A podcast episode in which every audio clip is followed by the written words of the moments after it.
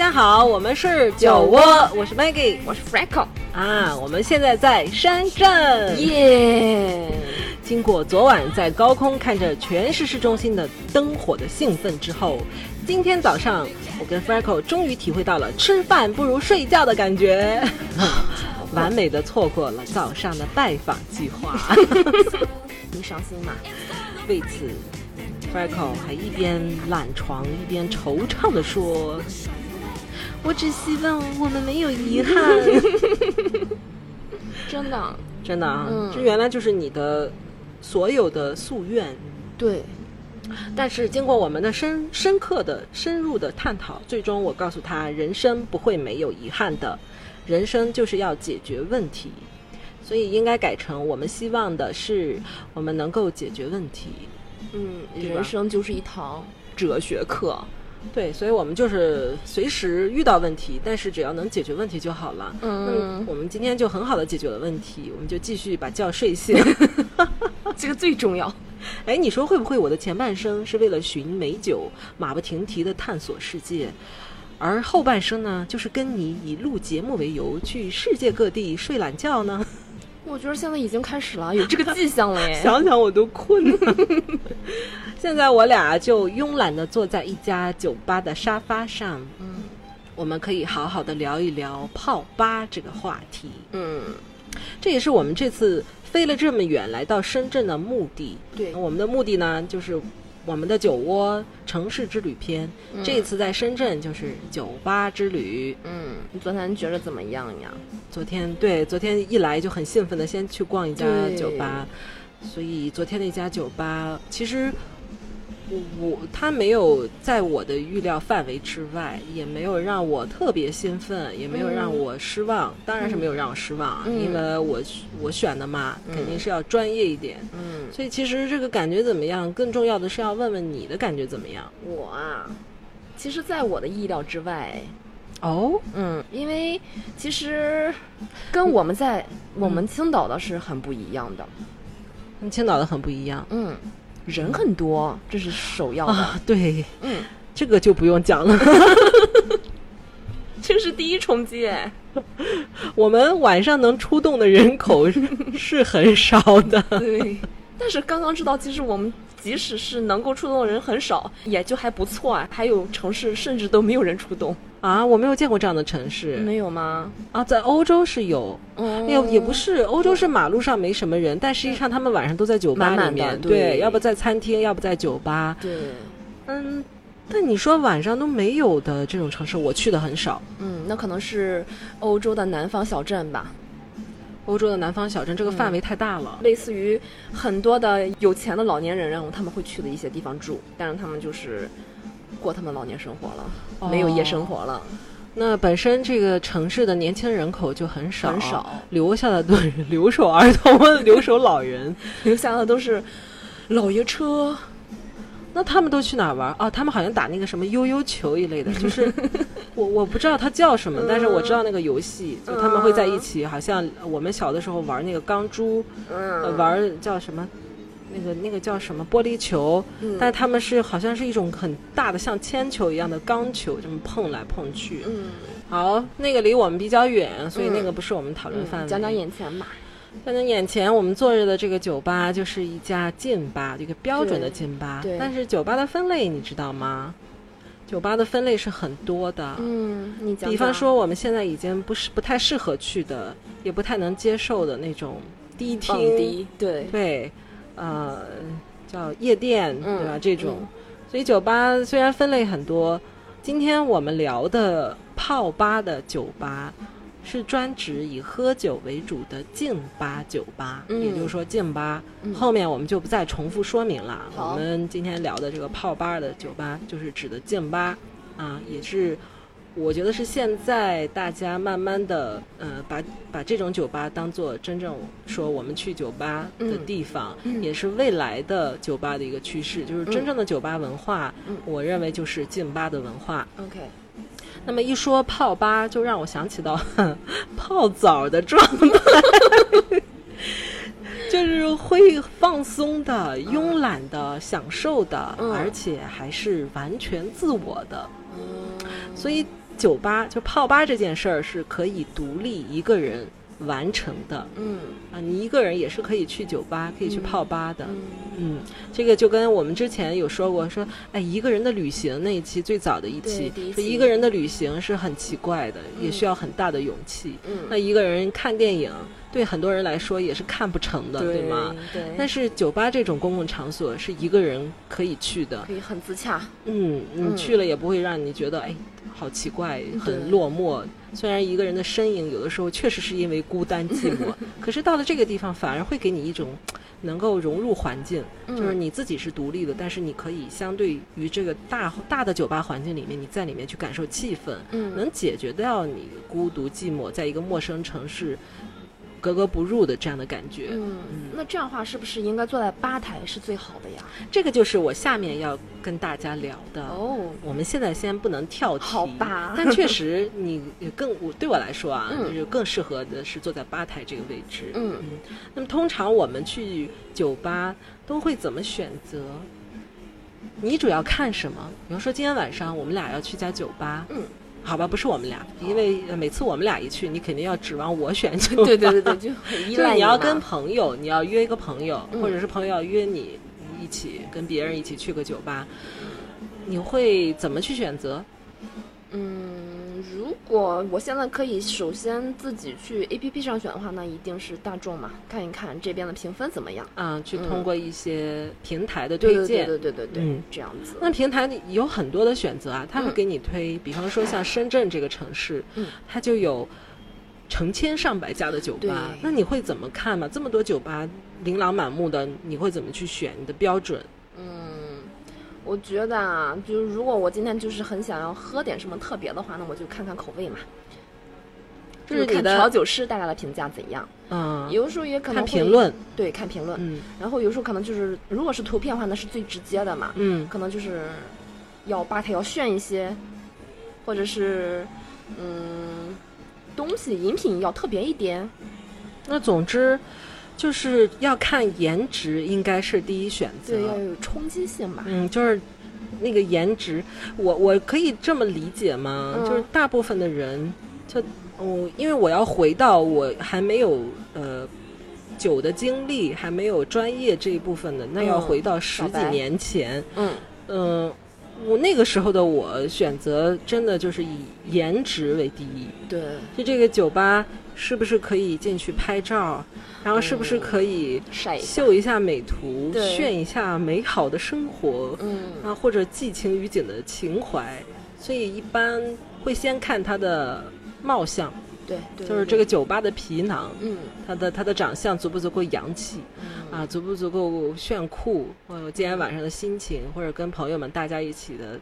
觉得哎，这个酒吧不错，看起来不错，对吧？我们说嗯看起来不错，就是它的样子、它的设计、它的装修风格等等的。嗯，我觉得大多数人都会第一选择就是它的颜值。对。然后像现在能够有时间更深入看看你说的酒品，嗯也是一个酒品的卖相。嗯，其实我觉得卖相能说明一些质量，就是当它的成器也好，它的酒调的如果比较好，你是可以从它的呃细腻度。或者它的装饰上可以反映出来它的一个专业水平，对对对，啊，所以嗯看这这个，我们虽然是看的是非常俗的外貌，但是这个外貌也是可以透出她的气质的。对，其实你有时候就好像讲一个美女，她长得漂亮是一回事儿，那她如果会精心的打扮自己的话，那就更好了嘛，嗯，所以样貌还是挺重要的。还是很重要嗯。大众选择酒吧，第一个是样貌，嗯，这个不用声讨，对，因为我也会在乎。即便是现在这个状态，你还是很关注。是的，是现在这个状态。呃，如果他很邋遢，他不注重这个的话，我觉得也不能够作为一个专业的考评。就是、嗯就是专业是要完美一点，你在嗯各方面都要呈现。嗯嗯嗯，所以我们说不了解酒吧的人，往往要从装修设计风格上来找自己喜欢的氛围。嗯这就是大多数人的选择方式。嗯，也是现在酒吧绞尽脑汁想要找到的自我定位和特点。嗯但是酒吧的灵魂其实不在这里。就是酒吧的核心价值，它不在这这方面的。虽然嗯我们说这个很重要，也是一个必要必须要有的标配吧，嗯但它的最本质的灵魂价值是不在这儿的。嗯，那么泡吧到底怎么泡？如何泡才能泡的比较地道呢？嗯，才能让自己找到酒吧的灵魂呢？如何？其实 是有方法的。好啊，那么我们且且听下回分解。回我的天哪！开玩笑。嗯，好，我们现在就来讲一讲。好，呃，这个酒吧的进吧的第一个就是它的吧台，就像你说的，嗯你刚刚说我要先看一下它吧台够不够炫酷。嗯一个酒吧它的最核心的部分就在它的吧台，，OK，因为所谓酒吧就是来喝酒的嘛。嗯我们是来喝鸡尾酒，还是来喝洋酒，嗯还是来喝葡萄酒？嗯那么所有的酒它的调配都是需要在吧台内完成的，就是我们说调酒师他的卡位，调酒师是站在吧台里面不动的这个人啊。嗯嗯、小一点的酒吧有可能是老板嗯兼、呃调酒师兼服务员，但那个酒吧确实够小。嗯。呃，这是可以的，因为嗯这个就是有点像我们葡萄酒里面说的独立酒农酒庄。哦，你想一下，这个那个小人儿驮着一个橡木桶那个标志，嗯嗯。一旦有这个，我们说独立酒农的酒庄代表的是这是一个家族性的酒庄，嗯。那么它会从呃种植葡萄到酿酒到装瓶、嗯。到所有的流程的操作都是庄主亲力亲为。哦就是这就是告诉你，这个酒庄的老板他自己就会种葡萄，也会酿酒，嗯啊、也会装瓶，然后他代表了一种工匠，代表了一种品质，嗯嗯，他是专业的，这是一个专业家族、专业人士，而不嗯是说我就投资当老板，我再去请别人做这个事儿。嗯那么这个酒吧就有点像我刚刚说的那种形式的酒吧，老板一个人，呃，当既当调酒师又当服务员，嗯啊。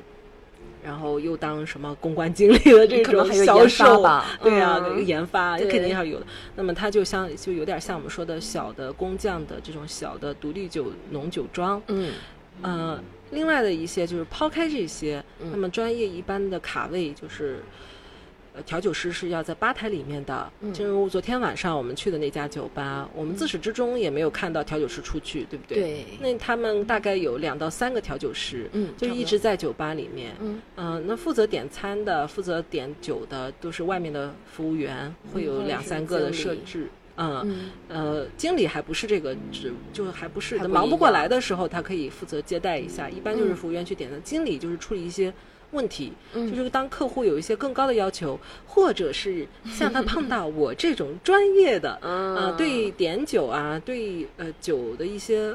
存在更深的一些问题的时候，这时候服务员他解答不了，以他的专业知识他解答不了，嗯。那就必须是经理出面亲自来服务你，嗯。呃可以给你做推荐，就有点像侍酒师，啊，啊就有点像 so 面烈，就侍酒师这种角色。嗯呃，你可以去问他这些酒怎么调配，有什么特色啊，他可以给你做一些餐搭、一些搭配的。嗯就比方说，你说我想喝一杯苦一点的，服务员就会问你说。啊，你今天的心情很苦闷吗？那专业的可能就会跟你讲啊，我们是有一款酒是由什么酒什么酒调配的，它的苦味是带有什么风格。那除了这个苦味之后，还可以给你呈现什么什么。那他会根据你的性格特点或者你的描述，就给你选择了一款最适合你的鸡尾酒、嗯啊。这是打个比方。嗯因此，一家专业的酒吧它是有不同的分工的。嗯而而且我们呃，我之前在上海的时候去了一家专业酒吧，它都是从一楼喝到三楼，哇塞，就是你要从初级，然后喝到中级，然后再排队，最后才能坐下来喝这个首席调酒师调的酒。但这个调酒师他就是一直在三楼的吧台里面，嗯他都不会去二楼和一楼串门儿的。嗯嗯，因此我们就知道，其实酒吧它是有自己的很专业的设定，嗯所以它的核心就是在吧台。因为你要喝这杯酒，那么制作它的这个调酒师才是你真正应该去观察或者沟通的。就这杯酒就出自他的手，嗯出自他的灵感，或者是他今天的心情啊啊、那你如果能够坐下来跟他沟通一下。呃，或者呃，你就要知道，这个调酒师他调完酒之后，他也会觉得客人多的时候他忙不过来，没空跟你说话。对但是客人少的时候，他就是在那儿也会挺无聊的嘛。嗯其实他还是很享受在吧台里面跟坐在吧台上的客人去聊天的。聊一聊那太远的客人他够不到，他没办法，他也知道你既然选择那个位置，你就是想跟朋友们聊天，嗯而不是说想来找我聊天。那你一个人坐着，或者两个人，或者就是想要来吧台坐着的朋友，嗯就是可以静下来边喝酒。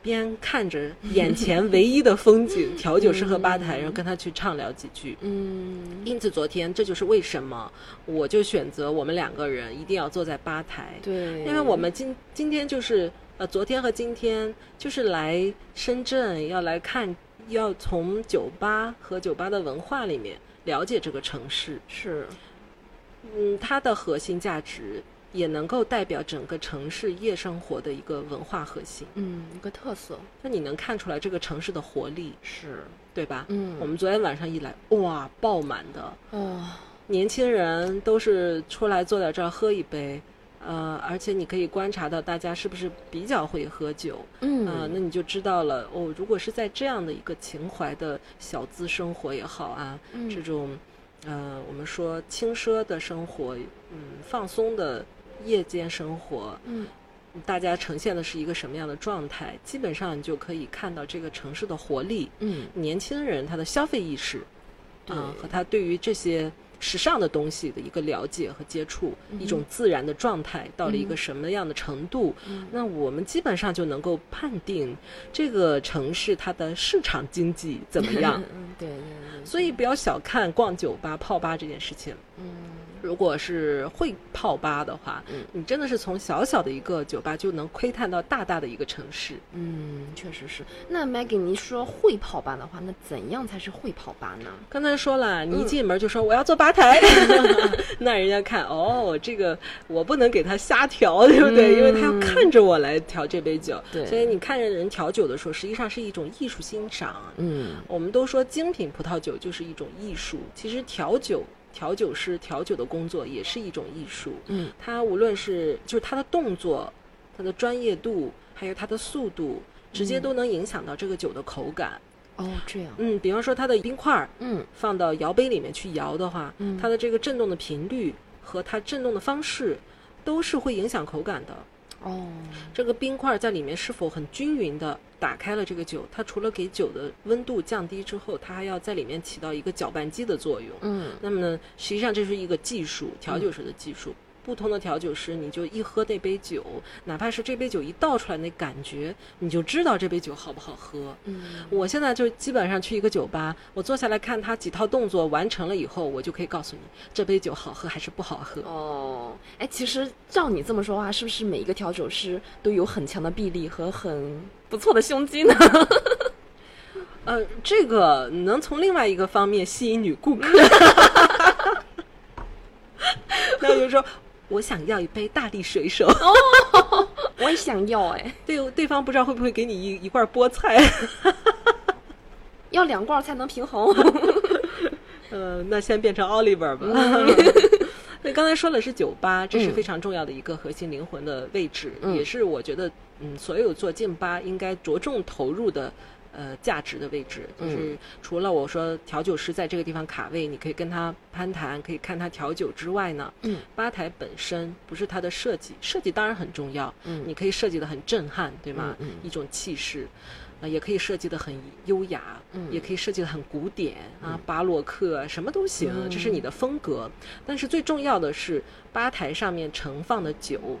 OK，这个酒吧你进去，如果是一个 whisky 吧，嗯那这个吧台上面肯定都是琳琅满目、世界各地有名的大牌的小众的嗯。whisky，、OK，呃，那而且小众的 whisky 可能会占大多数，哦。就是每一瓶 whisky 你都觉得好漂亮，或者是我没有见过，嗯，然后调酒师或者老板或者经理他会给你从拿一瓶酒就可以告诉你一个故事，哦也可能是一个非常遥远的地方，那也可能是一段很传奇浪漫的故事。嗯。就是这个是非常有趣的，所以他的吧台上有多少种这样的酒，就有多少神奇的故事，哦。然后你就可以看到了全世界。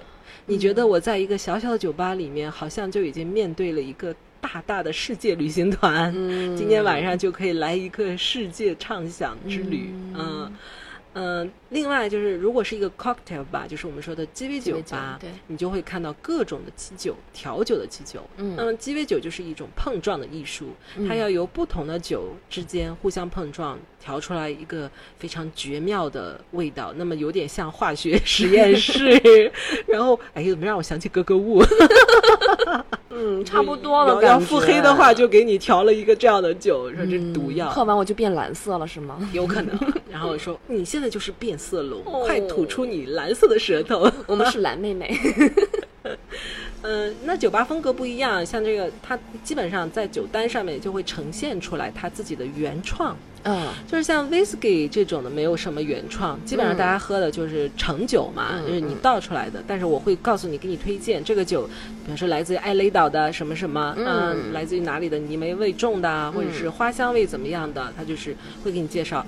啊，它跟葡萄酒是有点像的，但是就是除了 whisky，嗯，白兰地这样的酒之外，像呃鸡尾酒，它是有自己的原创在里面的。嗯。就是这是最好玩的，对调酒师来说这是最好玩、最可以创意的酒。嗯，他可以取自己的名字，比如说店的名字，或者说他非常喜欢的呃人物的名字，然后嗯大家的性格的名字啊、时节的名字啊，任何都可以。那么它是可以自定义的，可以自定义。对，自定义后，像我们就昨天会问说，你们家的原创酒，你们家的主打款是哪一些？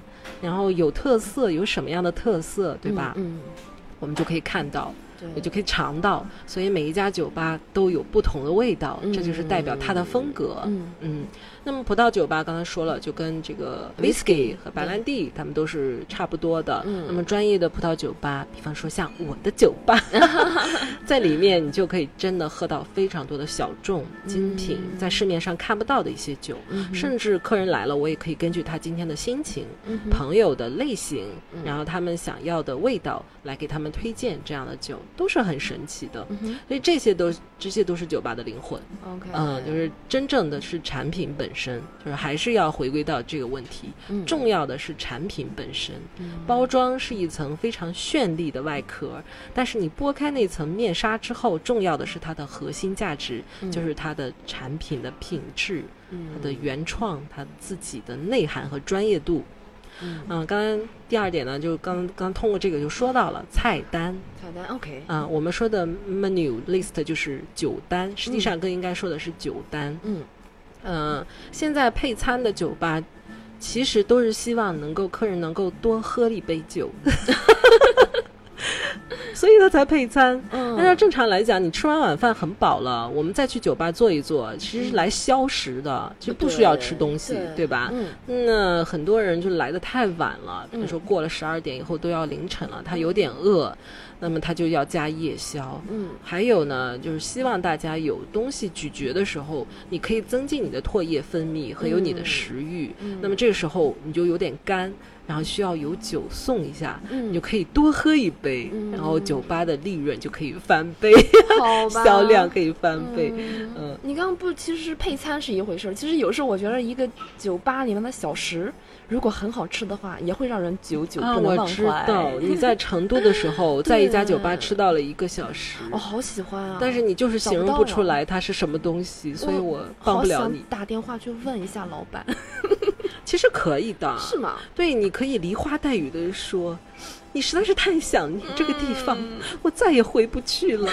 可是如果我能吃到那个小时，我感觉我每一天的每一分钟，甚至每一秒，我都是会活在爱情里。希望可以吃一万年。然后老板说神经病。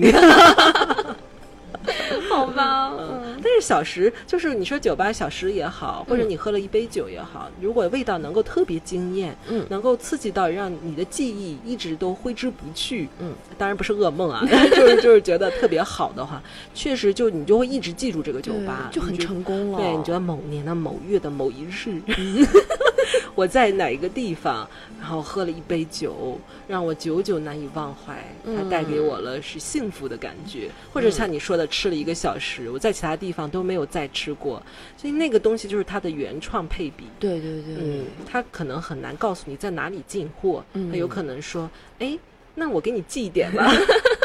那也不错哎。是，所以你可以去试试。明天去试一下。节目结束之后，你马上打电话，好，就去问他要。要完了以后，你就给所有听节目的朋友一个人发一包。哇，争取吧。对，所以没关系，听我们节目的人不多，你发得过来吗？买一斤应该够了，那就 在家里分装。就截止到现在为止哦。所以酒单我们都看过很多很可爱的酒单，对，有比较正式的，就是像一个板子一样的，嗯，呃，也有是做像一个小的，嗯，那种羊皮卷一样的啊，哦，还有做成一个一个手绘的形式，其实就是各种各样的，琳琅满目，完全是可以根据店主的风格和心情喜好来，嗯。那你的呈现无非就是希望把菜品用一种比较活泼的、轻松的、让人印象深刻的、清晰的各种方式呈现给你的顾客，让他们在选酒的时候不会尴尬，对对不对？我们最早很呃来酒吧玩的时候都是。颤巍巍，就是怯懦，有一点怯巍巍的，就是怕呃让别人知道你不懂，不知道怎么，就觉得你这个人比较土，嗯，然后就比较 low。所以我有时候在酒吧里看到有一些学生来，嗯，他们也是会担心囊中羞涩 啊，就会说我先看看酒单，嗯，你就会知道他要是觉得太贵可能会走，或者说。嗯，他就先不坐下，他会先呃问问经理，问问调酒师。呃，说这个有没有什么推荐啊？啊，一般因为我们不了解，你可以推荐。所以越是这样的朋友和顾客，越要对他们负责。嗯，就是真的要引导他们，呃，介绍介绍这款酒有什么样的特点啊？是不是你喜欢的？嗯嗯，不要让他们第一次来，第二次就再也不想来了。是，就觉得反而是不是一个放松的地方，嗯，而是一个特别有。难度去跨越的障碍，嗯，所以酒单的设计要解决这个问题。像我们昨天晚上去的深圳这家酒吧的酒单很简单，很简单，对。它唯一的 bug 就是让我觉得都没有一个光束可以让我看清楚酒单，对吧？为的就是不让你看清就是需要这个经理过来拿个手电筒。举着才能看见，真的，嗯，这是它唯一的我觉得不足的地方。但是那个酒单，我们点鸡尾酒的地方是非常清楚的，嗯，它在头上就给你画了酒杯的形状，对对对，你就知道这个酒它将要呈现在你面前的面貌是怎样的。就很简单的一笔，基本上就是我是想用微型杯还是想用桶装杯，对吧？我想我想要一个什么样的样子，你就可以看到。再看它后面的配比介绍，中英文都有的。呃，然后如果你要经常去酒吧，会了解自己的喜好，比方说我是喜欢喝清淡的，还是喜欢喝重口味的？啊，我是喜欢喝酸的、甜的、苦的，还是辣的啊？还有辣的，当然有啊。像我们的白酒下去是不是很辣呀？那个就是辣味儿的。嗯，它都可以，就是你可以了解自己大概喜欢什么口感。那还有像我这种的，就是喜欢去试错。嗯，我就到一个酒吧，我也不管，我就看，我觉得都是你们特色，我就选一个你们最有代表性特色的，我来尝一尝啊，或者是大家都喜欢喝的那种，我也来一杯，嗯啊，地地域特色那那就是博爱者，但是我也会踩雷。我之前喝过一个酒吧的一款酒，天哪，我就是只能喝一口。我再也喝不了了。我觉得没喝过那么难喝的酒。嗯，他还是把它装在封在提前做好封在瓶里面的。无论是从它的成器卖相，还是从它的口感，都极其令我失望。就是因为我从酒单上根本就发现不了任何的状态，我不知道这个酒会是什么样的，他也没有描述它是。对他没描述它是怎么写的，而且他描述那个配比让你很期待它的味道。然后服务生他也不给你介绍。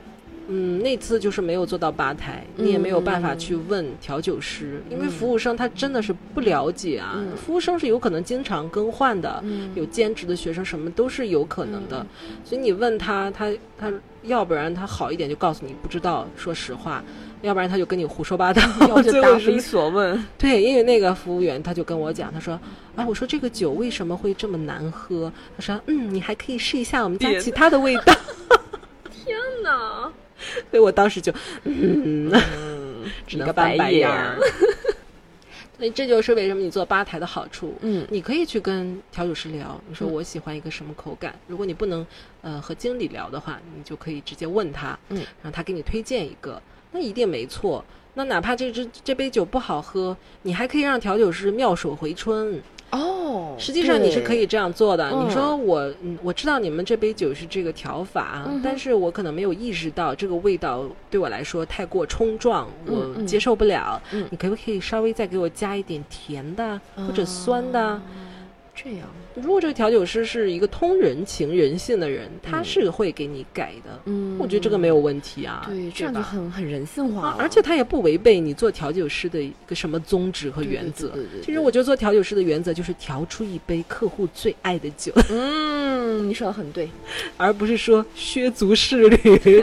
客户说我好痛苦，不能喝，他就说你只要喝下去，你就可以成仙。哎，昨天晚上我印象中其实有一个信息让我觉得很特别，嗯，你有印象吗？就是他说，只有年纪稍微长一点的人才喜欢看喝干白。兰地啊，干邑干还是白邑对干邑。嗯嗯，这个他当时说的时候，我心里面是赞同，赞同赞。同，但是我不是，嗯，带着呃肯定的语气来赞同。嗯哼，这句话怎么理解呢？来解释一下，好难。就是他说的是个事实，嗯但是不是未来就随着时间变化不会一直这样，哦是因为干邑这个东西太高级了。哦，这样。因为大家喝就知道白兰地，对吗？嗯嗯嗯但是白兰地就是知道 XO 啊、嗯因为白兰地它有不同的分级，嗯但是一般的白兰地实际上是不贵的。你不要一听白呃白兰地 XO 就会觉得它非常贵，嗯哼，实际上贵的是什么呢？是干邑白兰地，就是干邑那个产区产的白兰地。哦 XO 这样子。，对，就是它带有干邑，呃，干邑是一个产区，嗯哼，知道吗？我嗯们去逛这个波尔多它就在波尔多的下面有一个位置是叫干邑产区。OK，然后干邑产区产的白兰地是比较贵的，就像香槟，嗯就是香槟，其他的都叫气泡酒，但在法国香槟的这个产区产的，呃，香槟传统法做的气泡酒，它就是很贵的，嗯就是一看就是高贵高级。你要先准备好一千块啊，不然不要来喝香槟，也不要张口说什么年份香槟，不要在这里给我丢人。嗯，老板，我要一百块钱的年份香槟。然后老板说：“我给你一泡。”嗯，对，所以这些基本的知识还是要知道。OK 嗯所以能够知道干邑的这个地方的人，本身可能是葡萄酒的发烧友，然后他通过学习了解了干邑，了解了白兰地。因为你要知道啊，就是从发酵上来说，白兰地和葡萄酒它们是一挂的，是这样子吗？就是白兰地嗯是用葡萄蒸馏做的。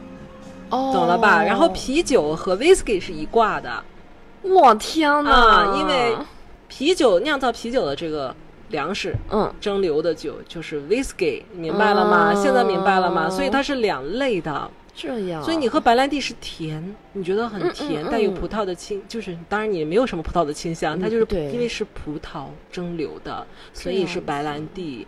因此我就说，一般情况下，大家通过葡萄酒慢慢的上升到一个高酒精度的四十度以上的蒸馏到四十度以上，那白兰地的呃工艺很复杂，哦。就是如果我要说就跑题，好吧，然后就很难拉回来。嗯。因为那我也要说一嘴啊，就是嗯，白兰地的干邑产区的人，法国的人啊，就是觉得啊，whisky 现在全球这么火，有什么了不起的呀？嗯就是因为我们的工艺要跟它相比要复杂的多，那，就是觉得我们才应该是最高级的，啊，所以喝干邑。喝白兰地有可能是后面的事情，就是大家现在的 whisky 还没有喝透，刚刚开始还没有喝明白。嗯 whisky 现在还是一种潮流时尚，更多的是因为潮流时尚带领了大家开始喝 whisky。嗯那么呃，再过十年，嗯、可能快一点啊，五年、嗯。几年的，嗯。那么呃，大家开始了解、开始接触白兰地和和干邑之后，嗯，可能就会转向风向标、时尚标就会转向那里。嗯，因此，现在都说年纪比较大的人是这些人，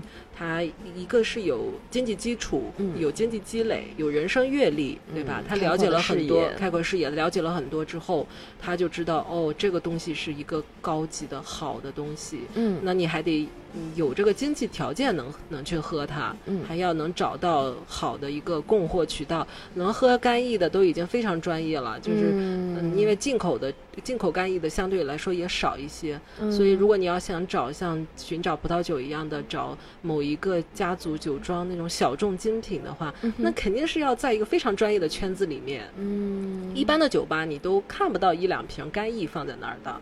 你不信，你去一些酒吧，你问问他有干邑吗？好吧，嗯你这样讲我就有点释怀了。释怀了啊，嗯所以就是这个原因。嗯我我当时没有反驳他，是因为确实是一个现状，嗯但是未来肯定会年轻化的，嗯因为大家不知道嘛，嗯，对不对？那期待我们可以快一点接受更好的东西吧。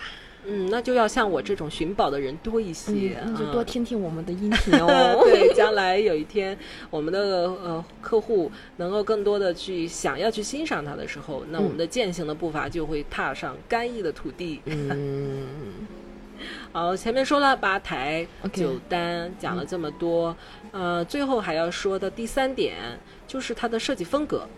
好，就是一开始我们说，呃，我们第一眼选择一个酒吧，往往大家第一眼看中的是它的外貌。貌相、嗯。皮囊，也就是它的设计，嗯，所以这才是酒吧设计这么火的原因，就是它的设计风格，嗯、是一个什么主题的。对吧？因为酒吧它的灵魂就是你要有自己的文化内涵，嗯，你要有自己的风格，嗯。但是很多酒吧它并没有自己的内涵和风格，嗯，虽然它会调，比如说我，我确实，呃，会调鸡尾酒，我也是正统的学校培训出来的调酒师，嗯，可是这并不能代表你的酒吧就有你自己的风格，哦只能说我有技术，嗯。但是我的风格和我的灵魂还有文化，嗯。这个是另外一回事儿。嗯那你就可以看到很多酒吧会叫啊什么甲壳虫啊，它就会在酒吧里面放满了虫子的标本。啊，是这样，我们说了不同的甲壳虫哎。可是，如果这个老板，嗯或者是发起人，或者是经理，他真的是一个研究甲壳虫的专家，哦或者他自己就有一个，他这个酒吧本身也是这个甲壳虫标本的收藏博物馆，嗯那他就是有他的灵魂，嗯那他有可能他的一个系列的酒都是围绕着这个甲壳虫。来延延伸出来的，嗯。那就非常有意思，是因为你在里面是可以学到一些知识和文化的，哦，这个很有意思，而且这不是伪知识、伪文化，是嗯。真科学，嗯。是大自然的一部分啊，是大自然馈赠这种的。那还有其他的，比方说我们做一个嗯芭比 啊，也有啊，芭比发烧友、对吧？嗯我就是随便脑洞啊，很甜美啊，嗯那你就知道我的酒吧的定位、风格、设计都要往哪个方向走。我要从我的设计上就能让客户感觉到一进来我是一个什么主题、什么风格的酒吧。嗯嗯，那还有什么爱好？你要喜欢的，如果你喜欢画画，我就有个油画酒吧，对吗？嗯我一个呃，我我老板本身实际上，或者说我的投资人嗯是一个画家，嗯对吗？我用这个来开。而呃，我们在比利时去的那家，啊那 guitar 那个是吗？对，那个非常有名的品牌。嗯，但是他不是做酒吧的，石他是做汉堡包的，哦对吗？对对对对可是他是因为是是音乐人做的，嗯所以他们热爱的是 guitar，嗯，他们就用这个品牌做了一个全球的连锁，那个很壮观，也非常成功的，对对而且他做的一些呃文化衍生品周边都非常好，嗯啊，我们也记得你还买了很多，对对对，我在那儿停不下来，买买买，买了一些，然后买的时候都是以别人的名义买的，对。说哦我要送给这个，送给那个，买回来以后也确实收藏了吗？也确实送了，嗯。送了，但是我自己还是留下了，有的不舍得，就先留下了。嗯嗯，就这个是举的例子，嗯。就是你是在设计装修上，我刚才说了要完美，嗯。不能说只有你的文化灵魂和你的技术部分，那你怎么去把它以一个比较跟人快速的就能够让人了解你，或者有兴趣了解你，对吧？我们都说嗯。颜值是、嗯。啊第一印象，嗯。第一印象很重要。你要穿的邋遢或者长得丑或者怎么样，他就好像没有，你就很难有机会去展示你的内涵嗯。啊、所以还是要有这个依托，嗯，有这个承载。对，因此，你要把，比如说我们是一个 one bar，对吗？对。我们如何把我们葡萄酒践行，然后穿越全球各地冒险探险的这一部分寻酒的，呃，文化的概念，还有我们的付出，嗯。我们的这种去寻找小农工匠的这些东西，嗯。以设计的方式、动线的方式，或者甚至是软装的方式给大家呈现出来，嗯。这个就很关键。嗯所以我们的十月份重新开业开店，也是在这部这部分里面做了一个升级。嗯，老的朋友都知道我们就是刚刚的 One Bar 一姐，很硬，嗯，就呃专业嘛，嗯。就觉得在你这里喝的酒，确实在外面喝不到，就很放心的。嗯。可是外面的人不了解的，他怎么能进来，对吧？嗯。我们不能让新的客人没有机会认识我们，他们嗯。也应该就是有这个条件，能够知道这个地方，能够嗯花、不花冤枉钱喝到一杯好酒，甚至一瓶好酒啊。对，这个就让我想起来了，昨天。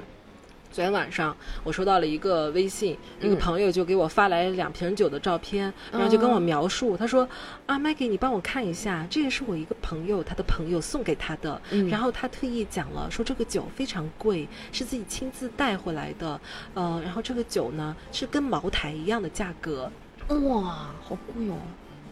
所以我就看了一下，哦那这个跟茅台差不多的价格，那不是要到这个勃艮第的特级园了吗？啊那就是波尔多的名庄啊，那是列级啊庄都是能喝到的。嗯，我就看了一下，我说我天哪！我说 就是我要想想怎么告诉他，幸好不是他的酒，嗯啊我就可以直言不讳的讲。嗯，你知道吗？那个酒就是一个欧盟餐酒，那是就是道高一尺，魔高一丈。这句话就是用这个酒标可以诠释。嗯你往往会看到一些非常壮观的外貌，嗯那就是用来迷惑你的。，OK，原因是你不知道内涵，嗯，你不知道如何去辨别，嗯，所以他只能给自己不断的穿戴，穿戴上一些盔甲，穿戴上一些很华丽的外衣，嗯然后里面装的是一，想想说一个脏话 那我们消音好了。呃，嗯他的样子就是所有能不能装上的世界的。就是指南也好啊，嗯呃，评比大赛也好的那些嗯奖章，嗯，他全都挂在身上了。啊挂了三排，你知道吗？在一个酒标下面就挂了三排，全都是奖章。那些奖章有些是我我认识的，有些我都没见过的。自我觉得可能是全世界搜索这种专业的葡萄酒指南啊，或者嗯评比比赛什么的徽章都给贴上了。天哪！我都从来没有在国外看到一款这样的酒，对，我刚才想问你，我想说，真的有一款酒可以达到这么厉害的？一般没有，因为这个酒庄他基本上只会去参加对他来说比较有用的推广方式的一些评比。OK，嗯，或者是确实是世界最最权威的那几个指南，他去嗯参加一下，但真的很少有酒庄说我所有的都去参加。嗯当然，他如果那么注重市场推广的费用，喜欢往上扔钱，我们也没有人能反对啊。嗯但是我真的想跟大家说的是，就连拉菲酒、罗曼尼康帝这种酒，你是在他的酒身上面一个奖章你都看不到的，对，他不需要奖章再去给他背书了。嗯所以其实你可以用一个逻辑思维来考虑，这瓶酒如果真的是那么大牛的话，它已经不需要用这样的奖章去说明它的价值存在。嗯那如果能够说明它的价值存在，其实就几个比较有分量的比赛的奖章已经可以了。嗯你不需要满身穿戴，就好像一个人从袜子 到头绳全都是名牌儿。你你有这种你知道这种感觉吗？嗯就是他浑身都 bling bling，以后你就觉得嗯，这是一个假人。哦，你这样讲，我突然想起来，很小的时候看过的一个笑话啊，说一个一个男人他在上衣口袋里面装了一支钢笔，啊，然后大家都会指指点点说，哎，这个人看起来好像很有学问哦。他听到了之后，他就装了一排笔，后来大家说他是个卖笔的。哇，非常好！这个故事就是具有很大的哲理性，我们又回到了我们的哲学专题。啊，真的是这样的。生活当中处处都都可以看到这样这样的哲理，所以我们说很。搞笑。以前有一些故事是永恒的经典啊，后你有一件衣服，你觉得放上一辈子，什么时候穿它都是经典，是一样的，嗯就是这个意思啊。真的太 too much，太过分了。后来我就看一下吧，因为我当时看正标的时候已经有不好的感觉了，嗯我就再看一下它正标。嗯，不是一个城堡酒，就是不是一个酒庄酒。嗯从它的名字里面我能看得出来，但是我看不到什么级别啊什么的，都在背标里面。可能我就让他把背标拍给我看，哎，人家还真的就是一个原标，你知道吗？哦就是一个原标呈现给你的，所以这一下子可以看出来了，赤裸裸的写着，虽然是花体字比较小啊，但是它级别就是 VCE。不是那个 VC，不是那个，不是 VC 也是不是 VE，？对，它就是欧盟餐酒。这种酒的级别呢，就是比法国餐酒还要再低一个级别。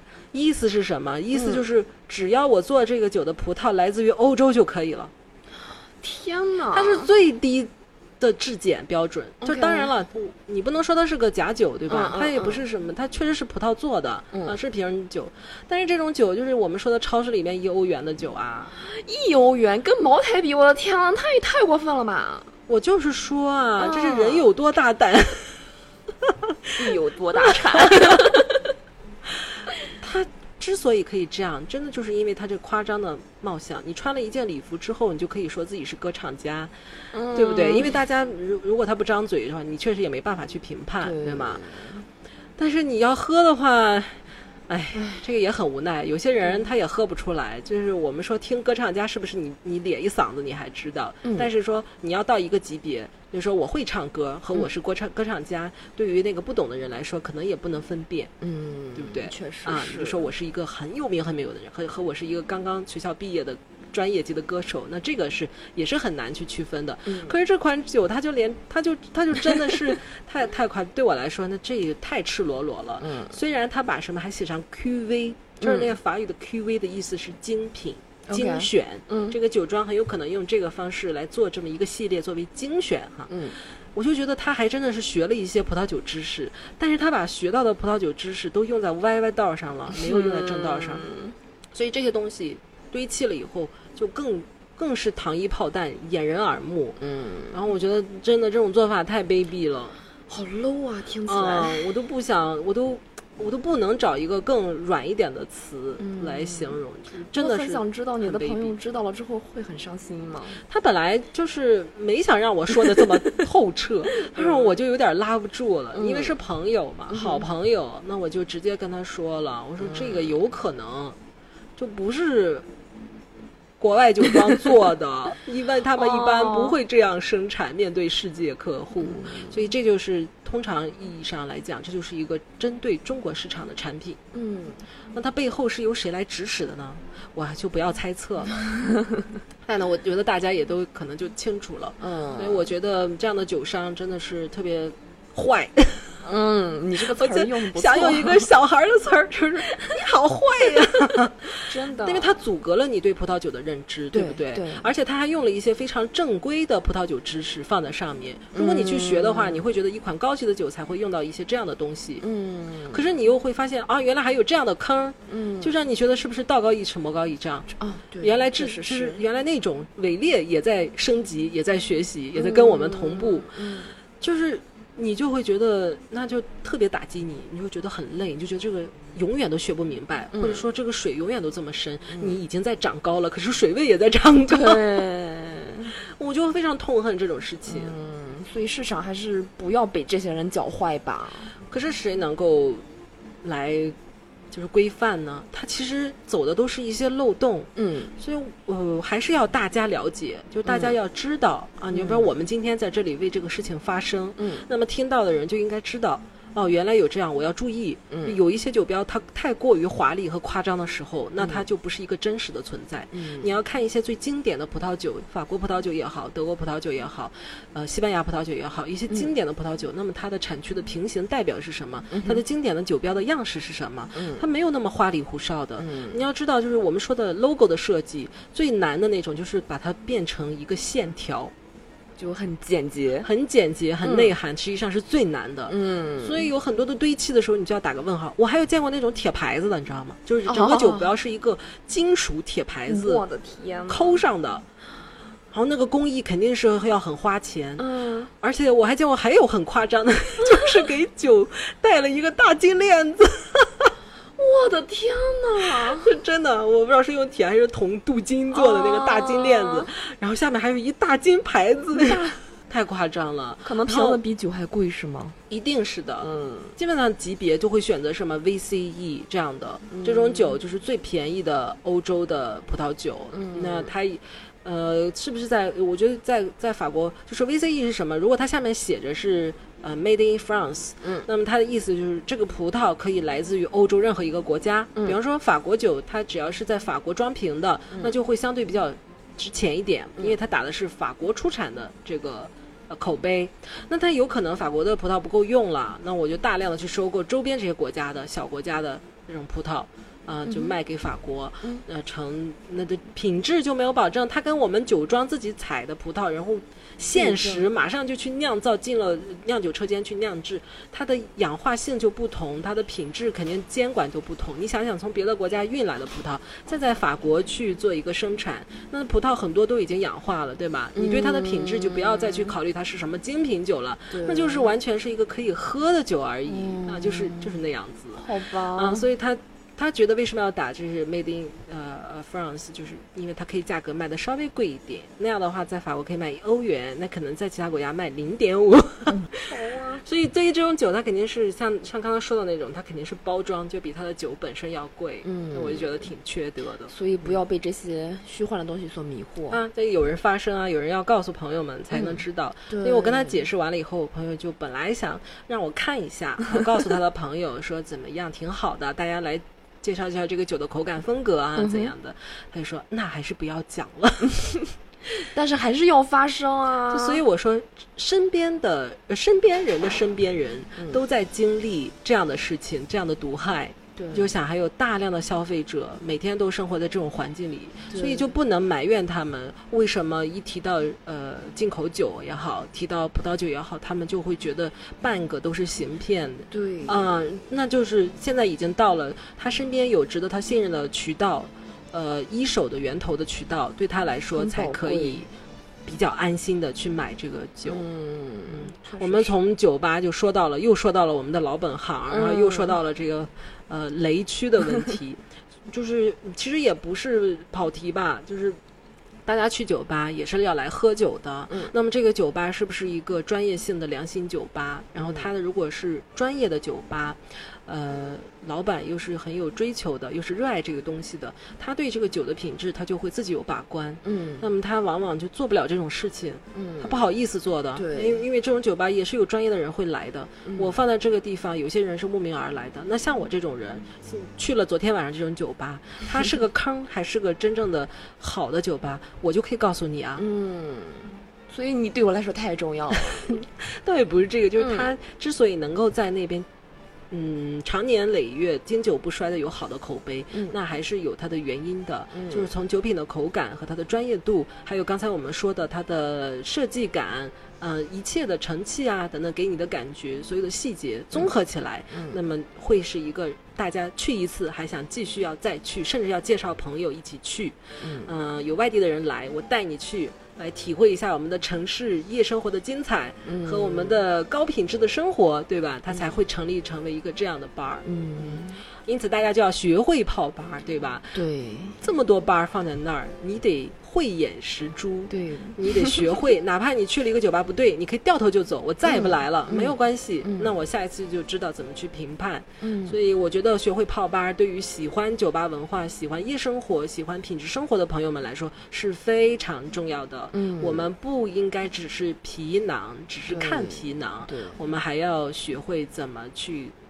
走进他的灵魂，然后学习一些知识，嗯，这是会让你非常有趣，感觉到非常有趣的。嗯，那之后的话，Maggie，你其实真的可以多讲一些这方面的知识。那大家一个是实践的过程，一个是听这些真实的信息的过程，然后慢慢的学会如何去品尝一款葡萄酒嘛。这个是当然啦，嗯，有可能我们会每天讲一款酒啊。嗯，我我倒是通过昨天晚上的呃去这趟这家酒吧，给我了一个瞬间的灵感，让我想到回去青岛要做一款新的原创鸡尾酒，名字叫刚刚好。哦。好啊，是不是觉得这个名字不错？因为我有一个朋友圈的朋友，他的名字就叫刚刚好。然后他在昨天晚上我们喝酒的时候发的图片，呃，讯息里面他留言，我就看到了。我突然我就说我回去要做一款酒的名字就叫刚刚好，他就是你灵感缪斯。然后这个朋友就说刚刚好才是真的好，嗯，真的是。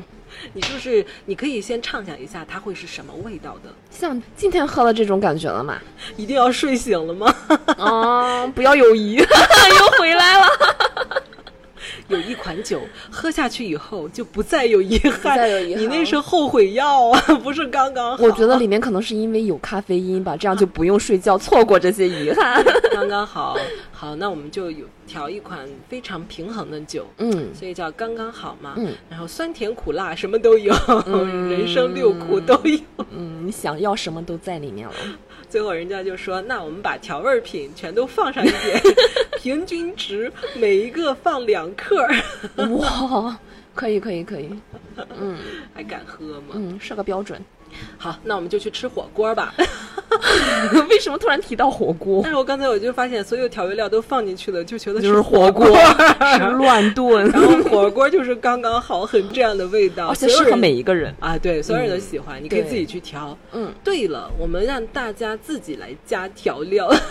哎，这个很好哎。哎呀，不行，我觉得我们要把脑洞收回来，太可怕了，已经都快跑到月亮上了。嗯嗯，总之还是很想跟大家去分享，因为我觉得酒吧是非常好的一个地方，嗯，其实也是一个很文明的地方，对，而且，嗯、真的像昨天晚上我们在那儿喝酒的这个状态，可能他的。嗯，店长对吧？嗯应该也是店长、经理，呃应该也都发现了。所以那么忙，他还跑到我们两个面前跟我们聊天儿。聊了好久。嗯，而且酒吧就是这样的，如果你跟这个调酒师或者是呃经理或者是老板聊得很愉快，他会请你喝酒的哦。嗯，所以我昨天很开心哦，他请了我们喝了两个大糖浆，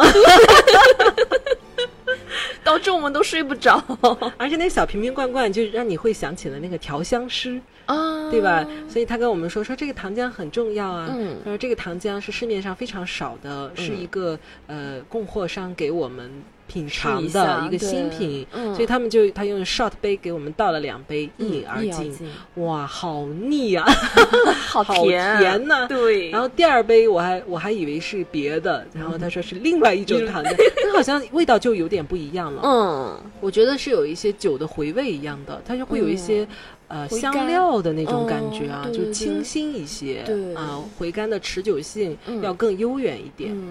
所以我就说，酒吧是一个非常有意思的地方，非常奇妙的地方。嗯。你可以从一个非常小的房间里面了解到一个大千世界。嗯，比如说了解了深圳的这个夜生活，了解深圳的夜生活，就会了解深圳人白天都几点起床，一定不会太早的。嗯，我们应该不在一个时区吧？所以我们下一站要去哪？我觉得无论我们今后去哪，我们都要泡一下吧。对然后也要跟通过泡吧这件事情跟大家聊一聊这个城市最近几年发展的如何，嗯，对吧？？因为这次来深圳，我是很惊讶的。嗯我深圳不是第一次来，嗯，呃，在好多年前我去香港的时候，就就经过深圳，那个时候跟对深圳的感觉，因为有香港的对比，嗯我的唯一的感觉就是好便宜啊！要在香港睡那么小的房间，一晚上几千上千块，就是在旺季的时候啊，嗯然后回深圳几百块可以住一个很好的旅馆。嗯，当时对深圳真的是就是像一棵呃救命草一样的，我觉得还是大陆好，就那种觉得多实在呀，性价比高，没有对深圳什么太深入的了解。但是这次来深圳不一样，这么几年匆匆的几年，我觉得发展的太快了。嗯，在我面前，完全就是另外一个新的时尚的大都市。嗯，所以说什么青岛赶深圳，我真的觉得还需要一段路程走。肯定需要一段路程啊。嗯首先，你晚上得出门啊。对 大家要出来泡吧呀！嗯如果不来泡吧的话，我觉得你在晚上根本就没有办法 get 到深圳的这个内涵实质。对，它这个酒吧就像是它的一个缩影，嗯是吗？就是你没有你没有办法形成这样的一个消费观也好，嗯呃，生活观。和嗯。市场观，这些都是能表现的。对。还是说市场整个是比较活跃的，大家的节奏起来了，然后晚上年轻人都喜欢出来聊聊天、说说话、交流一下信息，或者说放松一下，对吗？其实我们有时候说，你放松也代表着你白天的生活是快节奏的，嗯有压力的，你是要释放的，你要找一个出口，对。啊。而且我们昨天晚上也了解到了，也就是这两年，深圳的这种劲吧嗯。才以以百为单位的，家数来、嗯。来翻的，嗯。啊，也就是它确实是在这些年发展的非常快。嗯。啊，我们回去以后会跟想要来深圳的朋友说，你们就大胆的去吧，因为深圳嗯。真的是一个非常不错的城市。对，啊，特别是年轻人，也适合创业的人，嗯，我是很喜欢的。从他的酒吧里面，我就觉得一切都很正规，嗯，很成熟，对吧？一个成熟的地方就是比较正规的一个地方，嗯。没有让我失望，我喝的每一杯酒虽然贵，但是我都觉得值那个钱，值真的是值，好开心，对不对？然后花钱买自己开心，我觉得就是一件很很有价值，就很值得的事情，就很值得回味。其实也。对，因为你会发现我们两个度过的匆匆度过的这个几个小时，是在非常美好、非常有品质的节奏里面去度过的，就没有虚度时间，嗯，没有浪费时间啊，这不叫浪费，这种慵懒的待着也是一种很有品质的享受，是，嗯，哎呀。说了这么多，要不咱们再点一杯这家酒吧的酒，我们还没有喝过呢。嗯，好，那就不跟大家聊了。我们期待着我们城市之片下一个城市再跟大家见面。好，好，大家我们要去喝酒了，拜拜，拜拜。